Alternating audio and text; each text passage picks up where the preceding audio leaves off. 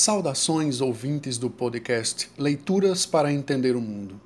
Este é um projeto com finalidades educativas, criado em tempos de isolamento social e tem como objetivo propor reflexões complementares às nossas aulas de história a partir da leitura e comentários de textos que, como sugere o título do podcast, nos ajudem a entender o mundo. Pessoal, o desafio desse podcast é o de ajudar vocês a refletir sobre os conceitos que aparecem nos conteúdos. Sempre que iniciamos uma nova unidade, o tema gerador é analisado aqui, pois ao longo dos assuntos que lemos no material didático vão surgindo termos que têm uma importância muito grande para a compreensão dos acontecimentos. Algumas palavras são associadas diretamente a um certo ponto do passado. Quando falamos em trincheira, lembramos da Primeira Guerra Mundial, por exemplo. Esse, aliás, foi tema da nossa última edição. Nessa semana, vamos estudar a Revolução Russa. Vejam bem, quantas vezes aparece no livro de história essa palavra, revolução? Estudamos a Revolução Francesa, a Revolução Inglesa, a Revolução Industrial, entre outras. Mas o que significa essa palavra? Ela já nos remete a algo grandioso, de grande impacto, e é também alvo de muitas controvérsias. Portanto, entender o que no estudo da história significa essa palavra revolução ajudará bastante a entender o mundo, já que as revoluções ainda acontecem. Sem falar que hoje a nossa vida é resultado de muitas revoluções do passado. Bem, o autor que vai nos ajudar dessa vez é o Norberto Bobbio, historiador e filósofo italiano.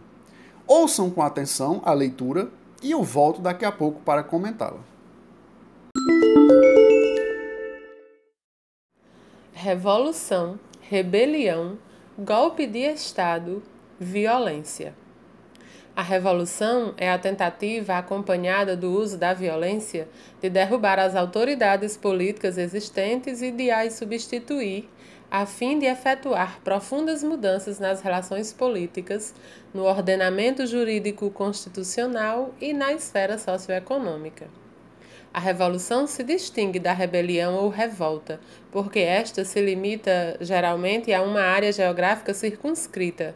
É, o mais das vezes, isenta de motivações ideológicas não propugna a subversão total da ordem constituída, mas o retorno aos princípios originários que regulavam as relações entre as autoridades políticas e os cidadãos.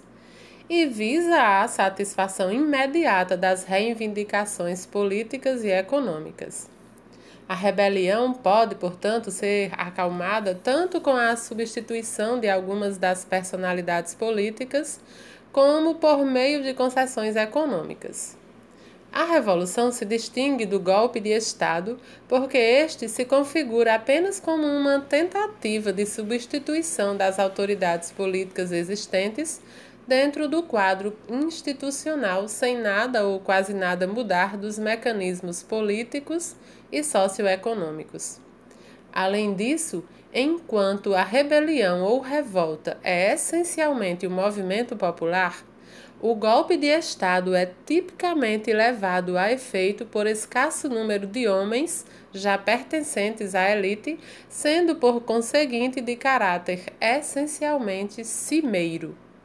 A tomada do poder pelos revolucionários pode, de resto, acontecer mediante um golpe de Estado.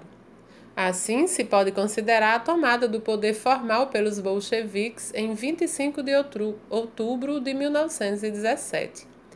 Mas a revolução só se completa com a introdução de profundas mudanças nos sistemas político, social e econômico.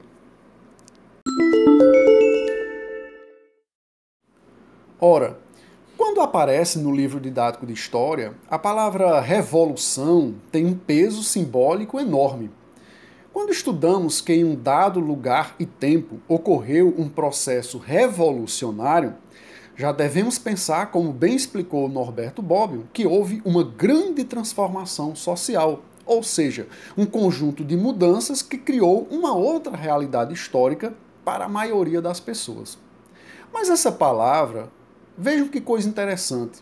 Veio de outra ciência, a astronomia. Revolução é o nome do movimento de um astro em relação ao outro, como a Terra girando em torno do Sol, o que também chamamos de translação. Por isso, quando se começou a usar essa palavra na história, era justamente para indicar que uma coisa, como um regime político que tinha acabado, voltou a governar, como se fosse a volta de um corpo celeste que completasse um ciclo. Mas quando se fala em revolução hoje, tem-se em mente um fim de uma sociedade e a criação de outro modelo de vida. Como é o caso da Revolução Russa, que vamos estudar. Nesse caso, tivemos o fim do governo imperial czarista e a implantação de um regime socialista. O autor nos lembra que esse fato histórico é um exemplo de revolução. Logo no começo do texto, ele associa a revolução à violência, que é o tema da unidade que nós estamos estudando. Na verdade, essa é uma palavra muito usada quando pensamos na relação do passado com o presente. Sempre que alguém quer ressaltar a novidade, diz que está acontecendo uma revolução, como se o passado estivesse sendo deixado para trás. Como no caso da revolução tecnológica. Porém, temos que ter cuidado, pois para sabermos se o que está acontecendo no presente vai mesmo mudar a vida das pessoas, é preciso, como se diz, dar tempo ao tempo. É necessário esperar para ver se a novidade não será apenas uma moda passageira, não alterando em quase nada a vida da maior parte das pessoas. Pois, muitas vezes, como acontece no espaço com o movimento dos astros, o que parece ser novo pode ser apenas mais um eclipse. Porém, uma coisa é certa: a história seguirá em movimento.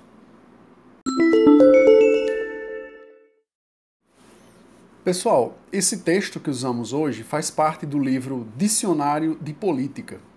Deixo a recomendação para que, no futuro, vocês possam fazer uso desse material para consultar o significado de outras palavras importantes para o estudo da história. Um abraço e até a próxima edição do podcast Leituras para Entender o Mundo.